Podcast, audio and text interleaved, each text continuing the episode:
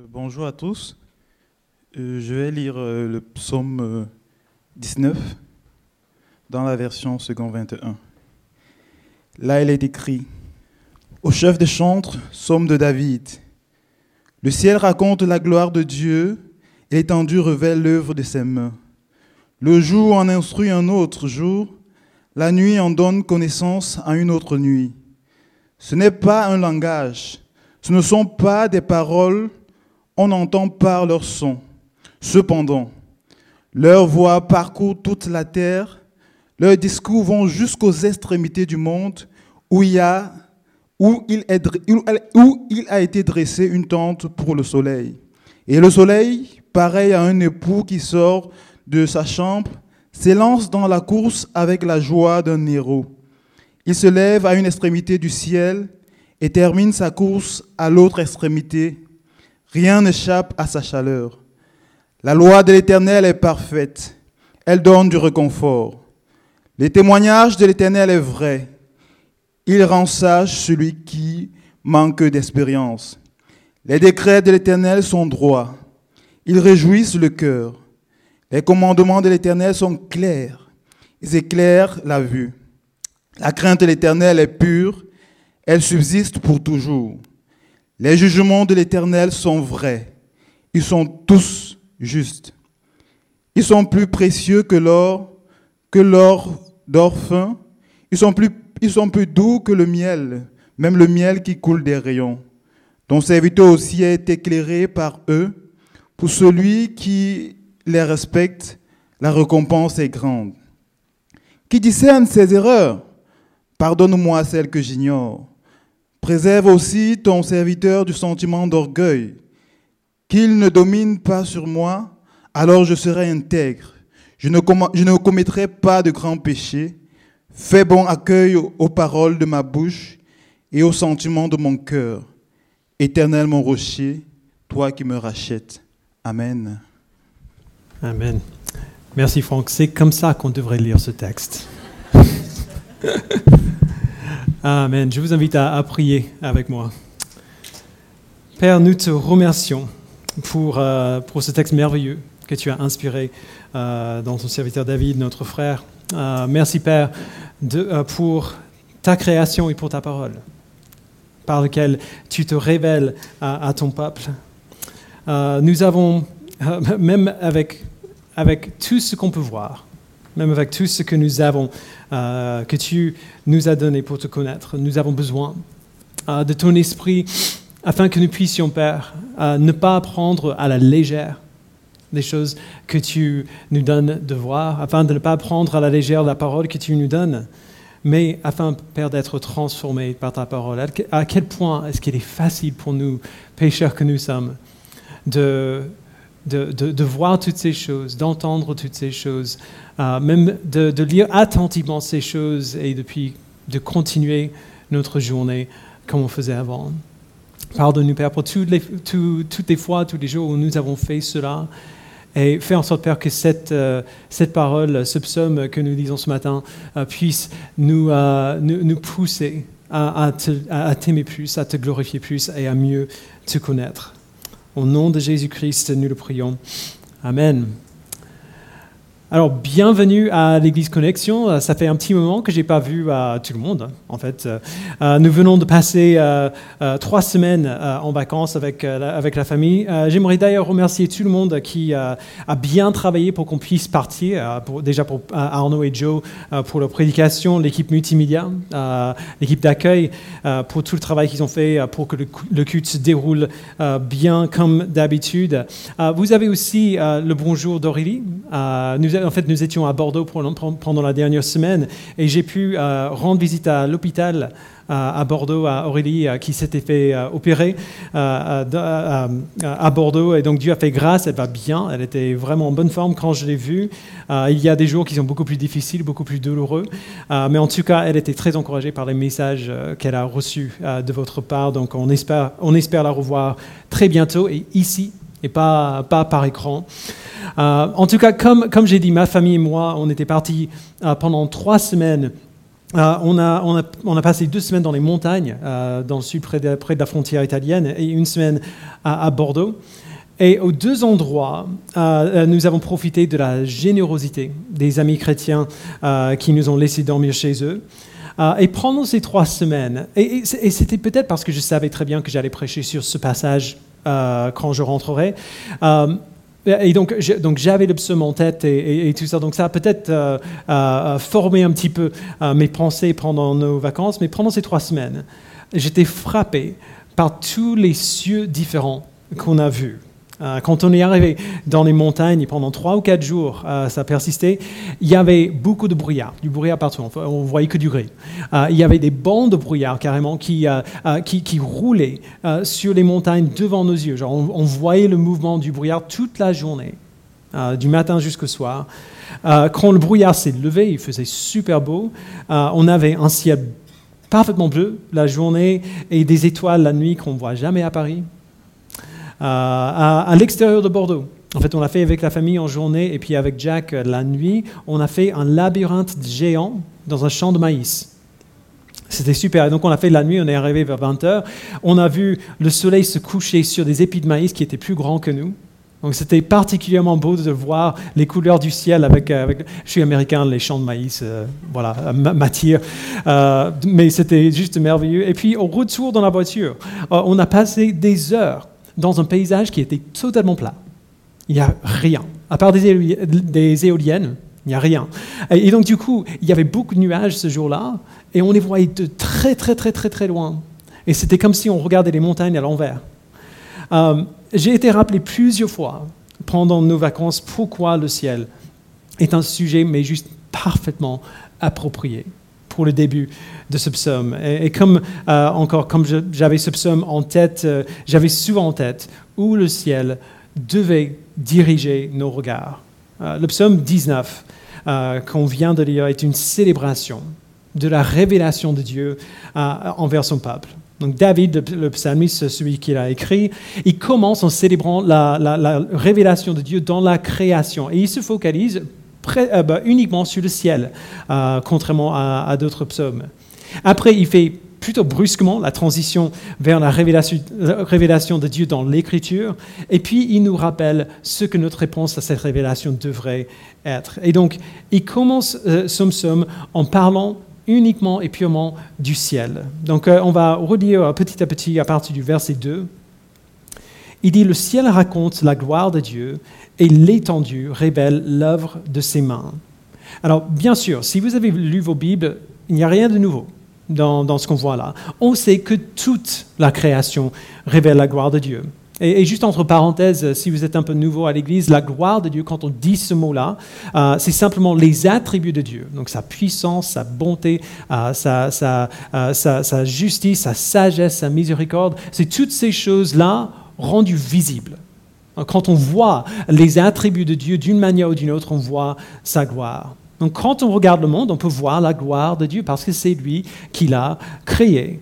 Et bien que ce monde ait été euh, corrompu par notre rébellion contre Dieu, par notre péché, la, la vaste majorité de ce qu'on voit dans la création reste merveilleux. Il nous rappelle la génie du Créateur qui non seulement a, imaginé ces choses, mais qui a, eu la puissance et la capacité à les réaliser, à les créer, à, faire en sorte que ces choses soient euh, vraies existent. Et c'est particulièrement vrai au sujet du ciel.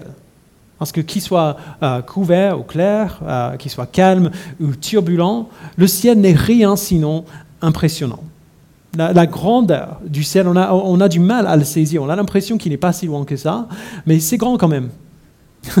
Euh, c'est haut. Euh, il n'y a nulle part sur la terre où il n'est pas visible. Euh, c'est une des rares choses dans la création qu'on peut voir, peu importe où on est. on ne voit pas des montagnes à Paris, malheureusement, à part si Montmartre compte pour, pour ça, je ne pense pas. mais il n'y a aucun endroit sur la terre, à part dans des grottes, vraiment très profond, où la terre n'est pas visible. Tous les êtres humains, euh, à moins qu'on naisse aveugle, ont vu le ciel. Et c'est ça qui veut, dire au verset 3 à 5, euh, quand il dit, euh, le, jour, on instruit un autre jour, la nuit, on donne connaissance à une autre nuit, c'est-à-dire ça ne se termine pas. Euh, ce n'est pas un langage, ce ne sont pas des paroles, on n'entend pas leur son, donc il dit bien, c'est figuratif ce que je dis. Cependant, leur voix parcourt toute la terre, leurs discours vont jusqu'aux extrémités du monde où il a dressé une tente pour le soleil. Encore une fois, David dit même, c'est figuratif, mais figurativement, le ciel nous parle. Et rien que le ciel veut dire, entre guillemets, au sujet de la gloire de Dieu, ne sera pas communiqué, parce que nous avons tous vu le, ciel. Tout ce que le ciel veut dire, il atteindra son but. Son message sera reçu, parce que nous avons tous vu le ciel. Nous sommes tous conscients de sa taille, de sa grandeur. Il suffit de sortir et de regarder en haut pour voir, euh, pour entendre ce que le ciel nous dit. Même la nuit, le ciel chante son chant. Et la nuit est un bon moment pour l'entendre, pour voir la gloire de Dieu dans le ciel, parce que, comme dit euh, Derek Kidner, sans le ciel de nuit, jusqu'à récemment, l'homme n'aurait rien connu à part un univers vide. La nuit, on peut voir des étoiles et savoir qu'il y a d'autres choses, il y a autre chose là-haut euh, que du bleu et, des, nuages, que cet univers est bien plus grand que notre petite planète. Le jour aussi, d'une autre manière, euh, le ciel part. David dit à la fin du verset 5, il a dressé une tente pour le soleil. Donc Dieu a dressé une tente pour le soleil. Et le soleil, pareil à un époux qui sort de sa chambre, s'élance euh, dans la course avec la joie d'un héros. Il se lève à une extrémité du ciel, et termine sa course à l'autre extrémité. Rien n'échappe à sa chaleur. Alors, on ne pense pas souvent euh, à l'idée que Dieu s'amuse dans sa création. Genre, genre qui, fait des choses dans la création et puis il dit Ouais, c'est trop bien ça. Mais en fait, c'est ça qu'on voit ici. Le Saint-Esprit inspire David à décrire le soleil comme un homme sur le point de se marier. Genre, le, matin, euh, Gérald, tu t'es marié récemment, le matin, on se, lève et on, sort de sa chambre, je me marie aujourd'hui. Genre, c'est ça l'image euh, qui donne du ciel. Ou, alors euh, un athlète qui se donne tout entier à la course juste pour la simple joie de courir. C'est comme cela que David décrit euh, la joie de Dieu euh, euh, que le ciel, le simple ciel, lui donne. Alors pour nous, il est facile d'être un peu blasé au sujet du ciel parce qu'on le voit tout le temps. c'est rare qu'on sorte, qu'on regarde en haut, qu'on réalise l'immensité de ce qui se passe, de, de, ce qui s'étend au-dessus de nos têtes. Mais si on nous réalisait qu'à chaque fois qu'on sort dehors, et qu'on regarde au ciel, Dieu nous parle activement. On le ferait peut-être un peu plus souvent. On prendrait peut-être un peu plus de temps à, contempler ce, qu'on y voit. Ce matin, au petit déjeuner, on parlait de ce texte avant et je dis à Jacques, regarde dehors, regarde le ciel, tout simplement. Non, regarde, regarde, regarde. En fait, c'est comme cela qu'on devrait faire à chaque fois qu'on sort dehors. Ça devrait nous, nous impressionner au plus haut point parce que c'est impressionnant au plus haut point. Moi, j'ai tendance à regarder à mes pieds quand je me, euh, quand, je, me balade, parce que je trébuche, euh, hein, euh, et, aussi parce qu'à Paris, il y a quoi par terre? Du caca assez souvent. donc c'est dangereux, c'est un, un, vrai danger. Mais, mais si je me souvenais que la gloire de Dieu est manifestée devant moi à chaque fois que je regardais en haut, je le ferais plus souvent. Il est tellement facile d'oublier. Et là, on ne parle que du ciel, sans même parler des montagnes et des forêts, des animaux, euh, la mer. Le message dans tout cela, c'est que notre Dieu est un Dieu qui parle. Il ne reste pas éloigné ou distant, il se révèle à sa création par sa création. Il se révèle à son peuple par des choses qu'il a créé. Il nous montre à quoi il ressemble par les choses qu'il a créées. Mais bien sûr, si on s'arrête là, on ne va pas très loin, ou, alors on arrive au mauvais endroit. Si on s'arrête là, on sort avec une idée euh, de la grandeur et de la majesté de Dieu, euh, qui, d'ailleurs, euh, selon Paul dans Romains 1, devrait suffire, genre suffit pour, pour mériter sa, louange, pour mériter notre vie, notre louange. Mais cette idée un peu vague de, la puissance de Dieu ne suffit pas pour savoir tout ce qu'on peut savoir sur lui. ou, pour, pour savoir tout ce que Dieu désire nous dire.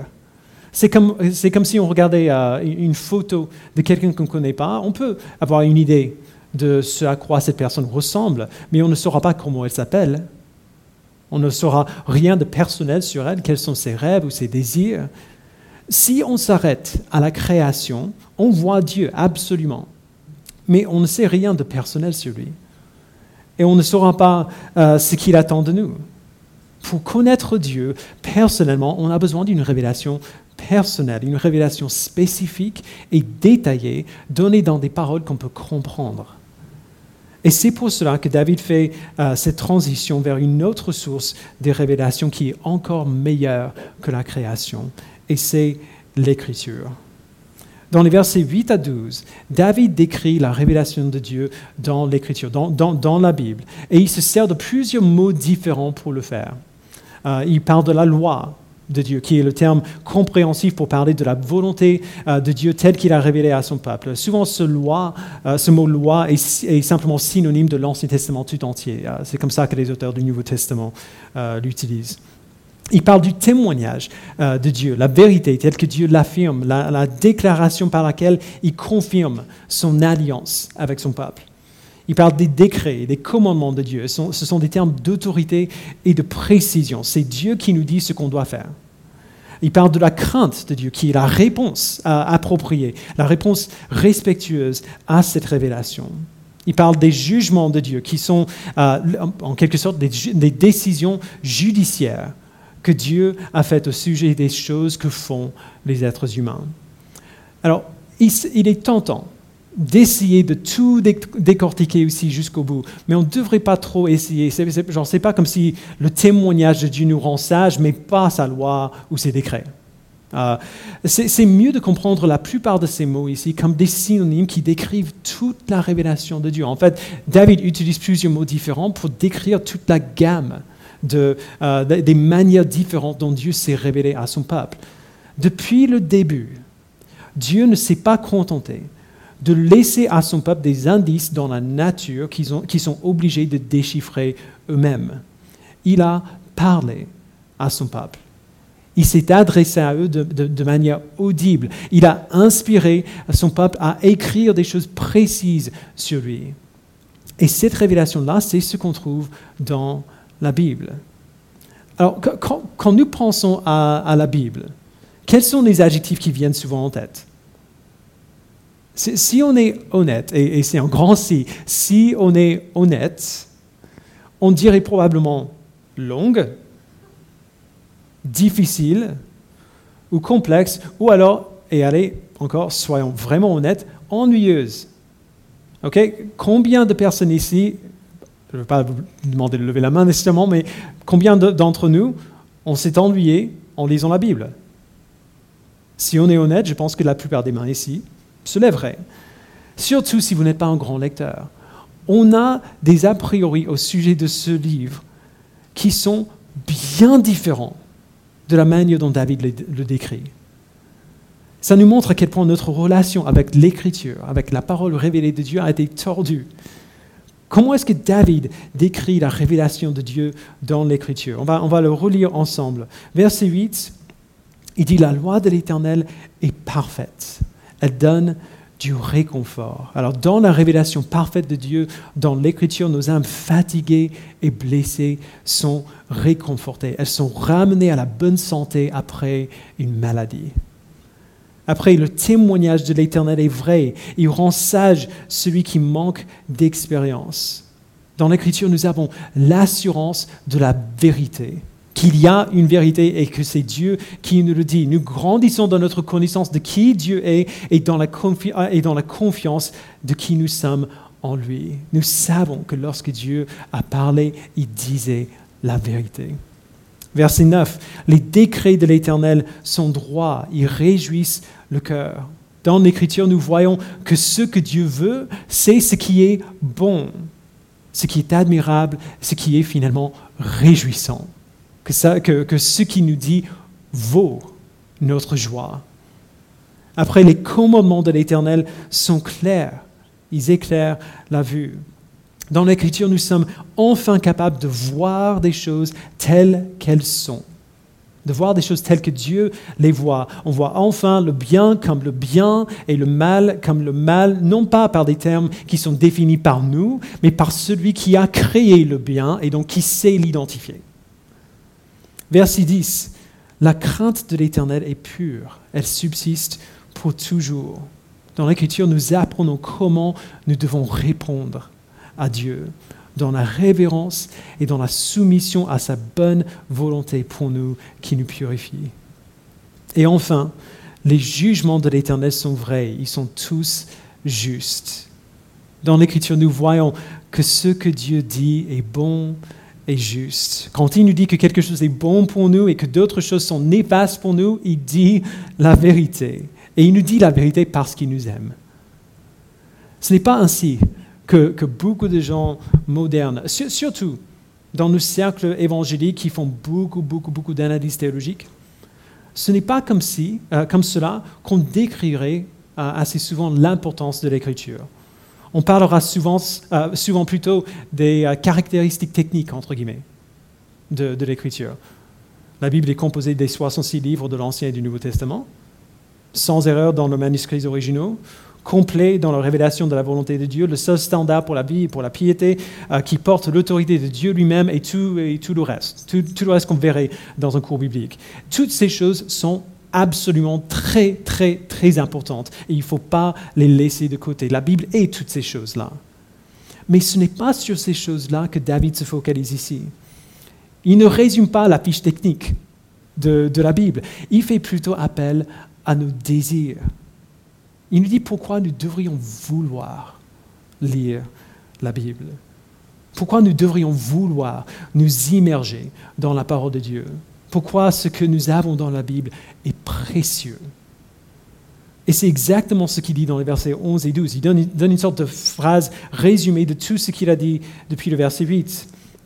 Verset 11, il dit, euh, il, donc les, écrits bibliques, sont plus précieux que l'or, que beaucoup d'or ils sont plus doux que le miel, même le miel qui coule des rayons.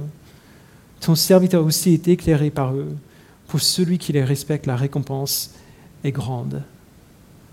Combien de chrétiens modernes parleraient vraiment de la Bible dans ces termes-là? On le voit tous les temps. Tout le temps. Euh, chez les puritains, les réformateurs, euh, dans les psaumes. Le psaume 119, d'ailleurs, le chapitre le plus long de la Bible n'est que ça. Mais combien de chrétiens modernes parleraient vraiment de la Bible dans ces termes-là? Pourquoi, selon, David, est-ce que l'écriture est pas seulement importante, mais belle et désirable? Eh bien, il nous l'a dit au début de ce psaume. Pensons au ciel. Dans le ciel, on trouve de la protection du vide de l'espace, mais aussi on trouve de la chaleur. On y trouve de l'eau, mais aussi de la beauté et de la lumière. On y trouve pas, seulement des choses dont on a besoin, mais des choses qui sont bonnes. Le ciel devrait nous rappeler de sa source, le créateur de la lumière et de la vie, la source de la beauté et de la bonté. La beauté du ciel n'est qu'un petit reflet de la vraie beauté, la beauté de son créateur. Dieu est la source, Dieu est le créateur. Il est la beauté et la bonté desquelles toute autre beauté et toute autre bonté sont issus. Et dans ces pages, dans les pages de sa parole, nous pouvons le connaître. Pas seulement un reflet de Dieu, mais Dieu lui-même qui se révèle par, ses paroles qui se révèle non seulement par la nature euh, et, par les mots qu'il inspire aux auteurs, mais aussi par son Fils Jésus-Christ qui est le message et le centre de l'Écriture. Alors qu'une connaissance euh, solide de la composition de l'écriture, genre des choses qu'on apprendrait dans un cours biblique, euh, une connaissance solide de ces choses-là est essentielle et ne devrait pas, euh, pas être oubliée. Mais je suggérerais quand même que cette connaissance-là n'est pas ce qui est le plus essentiel. Parce qu'une connaissance solide de la composition de l'écriture ne suffit pas pour nous faire désirer sa parole, plus que la plus grande richesse. une, connaissance du canon de l'écriture et de comment les livres bibliques ont été transmis et traduits et préservés ne suffit pas pour nous faire dire que l'écriture est plus, plus doux que le miel, même le miel qui coule des rayons. Ce n'est pas pour cela que l'écriture est belle. David parle de la grande récompense qui vient de l'écriture. Pour obtenir cette récompense, on doit obéir ou respecter l'écriture, il dit. On doit la vivre. Mais on ne peut pas obéir à la, Bible si on ne la connaît pas. Et on n'y obéira jamais si on ne sait pas qu'elle en est digne. Genre, genre que ça vaut le coup d'obéir à ce qu'on voit ici. Plus on connaît vraiment l'Écriture et plus on veut y obéir. Parce que plus on connaît l'Écriture et et mieux on connaît le Dieu qui l'a inspiré. Et inversement, plus on obéit à l'Écriture, et plus on réalise à quel point la révélation de Dieu dans ces pages est vraiment et infiniment glorieuse. Quand on s'approche de Dieu, dans sa parole, quand on s'approche de lui et on apprend à connaître pas seulement le fait qu'il est saint, mais pourquoi sa sainteté est la meilleure chose que nous pourrions désirer, eh bien, on le désire. On veut être comme ça. On veut lui ressembler. Et au fur et à mesure qu'on grandit dans notre obéissance, on se rend compte qu'en fait, il dit la vérité quand il nous dit de faire ces choses-là. Que ce qu'il dit là est vraiment ce qui est meilleur pour nous. Et ça nous remplit d'admiration et d'amour et de reconnaissance pour lui qui nourrit notre obéissance. Et c'est comme cela pendant tout le reste de notre vie. Donc, David euh, vient de proclamer la révélation de Dieu dans la nature et la révélation de Dieu dans sa parole, mais de manière ultime. Euh, l'application, euh, genre le moment où David nous dit comment répondre à, ce texte, euh, l'application que David donne de ce psaume n'est pas un plan d'action vraiment. Ce n'est pas un processus de, genre en cinq étapes pour apprendre à aimer la Bible. C'est une prière. Il dit au verset 13, Qui discerne ses erreurs? Pardonne-moi celles que j'ignore. Préserve aussi ton serviteur du sentiment d'orgueil qui ne domine pas sur moi. Alors je serai intègre, je ne commettrai pas de grands péchés. Fais bon accueil aux paroles de ma bouche et aux sentiments de mon cœur. Éternel, mon rocher, toi qui me rachètes. Euh, donc essentiellement, c'est une prière que le cœur de David puisse s'aligner avec le cœur de Dieu.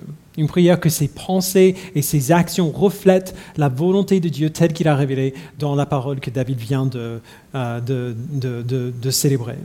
David reconnaît d'abord qu'il y a des péchés dans son propre cœur dont il n'est même pas conscient. Et ça devrait nous soulager énormément quand David dit qu'il y a des choses en lui-même, genre des péchés en lui-même qu'il ne soupçonne même pas, ça devrait euh, nous soulager. Beaucoup de nouveaux chrétiens sont, euh, euh, bah, assez souvent juste bouleversés à réaliser après quelques temps, genre toutes les semaines, ils réalisent un nouveau euh, domaine de péché qu'ils n'avaient pas vu avant et ils sont horrifiés par le fait qu'ils voient toutes ces choses en eux. En fait, c'est comme ça que, que c'est censé se passer. Ah, parce qu'il y a du péché en nous qu'on euh, qu'on ne discerne pas. David dit bien, qui discerne ces erreurs? Il demande que Dieu le protège des péchés qu'il ignore, qui le protège de l'orgueil. Autrement dit, euh, voici à quel point nous sommes partis loin. Euh, aucun autre, à part Dieu, n'est pleinement conscient de toute la corruption qui se trouve dans nos cœurs. On ne peut jamais voir ou connaître la profondeur de notre dépravation. Si on était capable de le voir, on refuserait de le reconnaître parce que nous sommes orgueilleux. Nous nous disons si rapidement que nous sommes de bonnes personnes. Nous nous excusons si facilement du péché qui est en nous en nous convainquant quelque part que c'était, euh, genre, il y avait une bonne raison pour ça. Et quand même, même, euh, même, même, si on estime qu'on est plutôt de bonnes personnes, il n'y a aucun coin de nos cœurs que le péché n'a pas atteint. C'est comme quand on va à la plage, on s'assoit euh, sur le sable et on s'amuse un peu, et sans même s'en rendre compte, on a réussi à avoir du sable dans toutes les poches, dans chaque coin de nos sacs, partout sur le corps, on nettoie pendant des jours. C'est pour ça que j'aime pas trop la plage le, péché a si complètement infiltré l'humanité qu'il est passé partout en fait. Même les meilleurs de nos jours, quand on a l'impression qu'on a bien réussi à, vivre et à faire ce que Dieu euh, nous appelle à faire, il y a mille instincts pécheurs qui se trouvent sous la surface. Et plusieurs qui sont sortis dans nos pensées, dans nos actions, même qu'on le réalise en fait, qu'on trouvait plutôt normaux. David dit que, euh, prie que Dieu le protège et le pardonne pour ce type de péché-là. Pas seulement la désobéissance ouverte et évidente à ses commandements, mais les instincts profonds qui vont à l'encontre de la volonté de Dieu. Parce qu'il sait que si Dieu le transforme à ce niveau-là, à, à l'intérieur, ça va le protéger au niveau plus évident et extérieur il ne commettra pas de grands péchés, il dit. Non, pas qu'il y a une distinction spirituelle entre le péché, genre, peu importe le péché, euh, cela nous condamne, mais certains péchés dans nos vies restent inaperçus. Et c'est un peu ça le message de cette dernière partie. Si Dieu nous transforme à l'intérieur, à ce niveau inaperçu, s'il purifie le péché en nous, s'il nous donne de nouveaux désirs qui s'alignent avec les siens, alors nous, commettrons, nous commettrons de moins en moins de péchés à l'extérieur aussi. Les instincts qui nous poussent à pécher contre Dieu seront lentement mais sûrement effacés. Et voilà le but de la révélation de Dieu envers nous. Il se fait connaître à nous afin que nous l'admirions, afin que nous le louions, que nous trouvions notre joie en lui et de manière ultime que nous soyons comme lui. Verset 15, il dit Fais bon accueil aux paroles de ma bouche et aux sentiments de mon cœur, éternel mon rocher, toi qui me rachètes. Et entre parenthèses, au cas, où ce n'est pas clair, ce verset ne veut pas dire Seigneur, prends toutes les choses horribles que je dis et pense euh, euh, et accepte-les quand même. Mais plutôt, Seigneur, que les choses que je dis et que je pense te rendent heureux que je pense et que je dise les bonnes choses, ce que tu dirais, ce que tu penserais, ce que tu ferais. Alors ce psaume est très simple. Euh, il n'y a, pas, a pas beaucoup de mystère ici, il n'y a pas genre, de, de, la théologie compliquée ici, ce n'est pas la lettre aux Romains. Mais comme pour toujours, c'est problématique. Ce psaume est très problématique pour nous, pour plusieurs raisons. Même les chrétiens, ont tendance à ne pas nourrir les instincts que David encourage ici. On, regarde, euh, bah, on sort dehors, on regarde en haut au ciel et on voit le ciel. c'est le ciel. On l'a tous vu euh, mille fois. Lohan et moi, on regardait par la fenêtre au nuage l'autre jour et on se plaignait un peu du temps pourri qu'on a eu euh, cet été. Le ciel est tellement devant nos yeux en fait qu'il est devenu ordinaire. Rien d'impressionnant et parfois un peu pénible. De même, les Écritures sont devenues assez peu conséquentes à nos yeux, soit par familiarité avec la Bible, soit par la difficulté de, la lire, parce que c'est un livre qui est difficile, soit parce qu'elle est si longue. Pour beaucoup de chrétiens, la Bible reste souvent sur l'étagère à prendre la poussière. Et même si on prend le temps de la descendre et de la lire un peu, on le fait rapidement.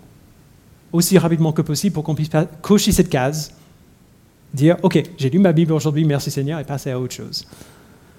En plus de tout cela, on peut très bien être exposé à la création, exposé à la Bible de la bonne manière, sans jamais répondre à la révélation comme David y répond ici. On, est si souvent exposé à ces choses qu'on imagine les avoir saisies. Alors c'est bon, alors on n'est pas poussé au type de confession humble que fait David ici, qui reconnaît qu'il y a du péché dans nos cœurs qu'on ne soupçonne même pas. Alors que ce manque d'humilité, ce manque de contrition sur ces péchés cachés, c'est exactement le type de péché caché dont David parle. C'est une situation qui est juste impossible pour nous parce que le péché fait partie maintenant de notre nature humaine. Si nous avons une nature pécheresse, une nature rebelle, nous sommes absolument libres de faire ce que nous voulons. Mais ce que nous voulons, c'est pécher contre Dieu. Ce que nous voulons, c'est le rejeter, c'est être les maîtres de nos propres vies. Naturellement, nous ne voulons pas glorifier Dieu parce que ce n'est pas dans la nature des pécheurs de le glorifier et de lui obéir. Pour cela, nous avons besoin d'une nouvelle nature. Et c'est exactement cela que Jésus-Christ nous a donné Lorsque Christ, le Fils de Dieu, a pris une nature humaine, il s'est uni à nous dans notre nature. Et lorsqu'il a pris nos péchés sur lui-même et a subi la punition pour nos péchés, il nous a permis d'être spirituellement réconciliés à lui. Effectivement, il a en quelque sorte partagé sa nature avec nous. Son Saint-Esprit nous a sauvés et il nous a donné une nouvelle nature. Pas une nature divine, on n'est pas des petits dieux, mais une nature sainte, une nature qui peut enfin et qui veut enfin désirer glorifier Dieu. Une nature qui est enfin capable de lever les yeux et de regarder le ciel et de ne pas voir un vide infini. La bravade d'un Dieu inconnu et méprisant, mais l'œuvre d'un créateur de grâce qui prend soin de ce qu'il crée. Une nature par laquelle nous pouvons regarder à l'écriture et voir non pas une liste de règles et d'histoires archaïques, mais la révélation de Dieu lui-même dans des termes clairs et compréhensibles, comme si Dieu euh, se mettait assis devant nous et se disait, OK, laisse-moi te dire qui je suis. Une nature qui est capable de répondre à cette révélation de Dieu dans l'humilité et dans la confession, lui demandant son aide pour lui ressembler. Christ nous a donné la capacité à, la capacité à chanter et à prier ce psaume avec sérieux et avec espoir. Alors quand nous lisons le psaume 19, notre réponse devrait être très, très simple. Regardez en, haut, regardez en bas, faire confiance à Jésus et lui obéir. Voilà. quand vous sortez de ce bâtiment, levez les yeux et regardez au ciel. Je ne sais pas quel temps il fera cet après-midi. C'est assez imprévisible ces jours-ci. Mais qu'il soit nuageux ou ensoleillé, qu'il pleuve qu'il neige, qu'il y ait euh, de la tonnerre, des éclairs, tornades, le ciel raconte la gloire de Dieu et l'étendue révèle l'œuvre de ses mains. Rien que le ciel veut dire sur la bonté de notre Dieu ne peut être caché par les nuages ou par la pluie le grand Dieu qui a créé ce monde, euh, il le soutient aussi et contrôle ses mouvements jusqu'au soleil dans lequel nous prenons plaisir, ou le gris, ou la pluie dont nous nous plaignons. Regardez en haut et voyez le Dieu infiniment grand qui a créé et qui soutient ce que vous y voyez. Et après, regardez en bas. Ouvrez vos Bibles et prêtez attention à ce que vous voyez là. Prêtez attention à comment Dieu se décrit dans ces pages, ce qu'il dit sur son caractère et sur sa puissance. Prêtez attention à ce qu'il a dit euh, sur nous, créés à son image et comment cette image a été corrompue par le péché. Prêtez attention à son plan pour nous sauver de ce péché-là, le plan qu'il a établi en Christ pour unir toutes choses en lui-même, son plan pour nous racheter et pour nous pardonner, pour nous ramener de la mort à la vie, pour nous adopter dans sa famille, pour nous donner un héritage en Christ. Le plan que nous voyons décrit dans ces pages, le plan du salut que Dieu a établi pour nous avant même de créer le monde, n'est pas moins immense, n'est pas moins incroyable que le ciel qui est au-dessus de nos têtes.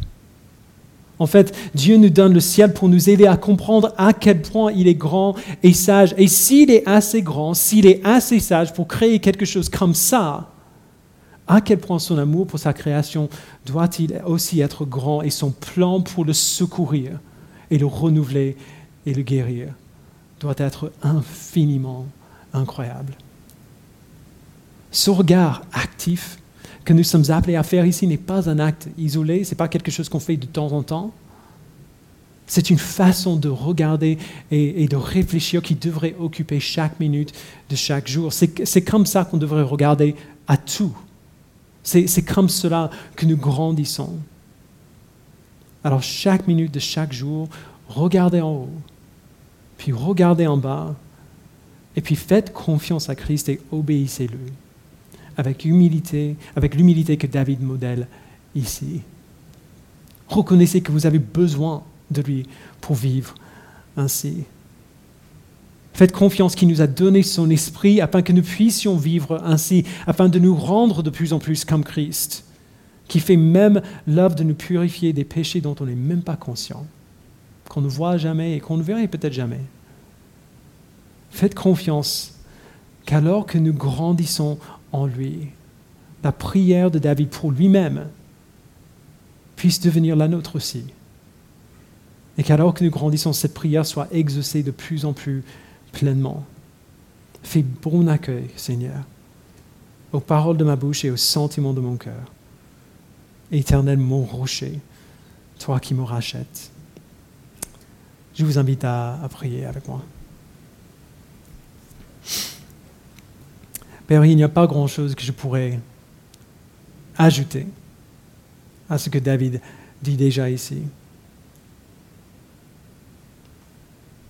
Il est très possible, Père, que, avant d'être exposé au, psaume 19, même si on l'a lu dans le passé, que nous ignorions notre tendance à ignorer ta gloire révélée dans la création et ta gloire révélée dans ta parole. Il est très très possible que nous ne savions pas que tu te révèles ainsi. Père, pour cette ignorance, je te demande pardon. Nous te demandons pardon. Et encore plus pour des gens d'entre nous qui ont déjà pensé à ça, qui, bah, pour qui rien de ce que j'ai dit aujourd'hui n'est nouveau. Nous oublions très facilement de prêter attention à ce que tu nous dis dans ta parole et dans ta création. Pardonne-nous notre indifférence au monde que tu as créé. Il y a beaucoup de mocheté dans, ce monde de, corruption qui est venu à cause du péché, mais il reste encore beaucoup, beaucoup de beauté. Parce que cette création, tu l'as créée bonne et tu n'as aucune intention de la laisser pourrir. Donne-nous, Père, de prêter attention à la beauté qu'on voit autour de nous tous les jours. Qu'il fasse beau qu'il fasse moche dehors, donne-nous de voir ta gloire dans ce qu'on voit quand on sort dehors, quand on regarde dans le miroir. Pardonne-nous, Père, notre indifférence et donne-nous l'émerveillement de David ici l'émerveillement devant ta création et un, émerveillement encore plus grand devant ta parole. Donne-nous de croire, Père, que tes paroles sont plus précieuses que l'or, plus douces que le miel. Donne-nous d'être éclairés par, elles, de les respecter et de recevoir la récompense que tu promets à ton peuple. Fais bon accueil, Père, aux paroles de notre bouche et aux sentiments de notre cœur, parce que tu es notre rocher, le seul endroit où nous pouvons vivre pour toi en sécurité. Et tu nous as rachetés. Tu as obtenu cette vie pour nous à la croix de Jésus-Christ. Et par ton esprit, tu nous rendras conformes à lui. Merci Père pour cette promesse. Donne-nous de le de la saisir, de nous reposer en elle. Au nom de Jésus-Christ, nous le prions. Amen.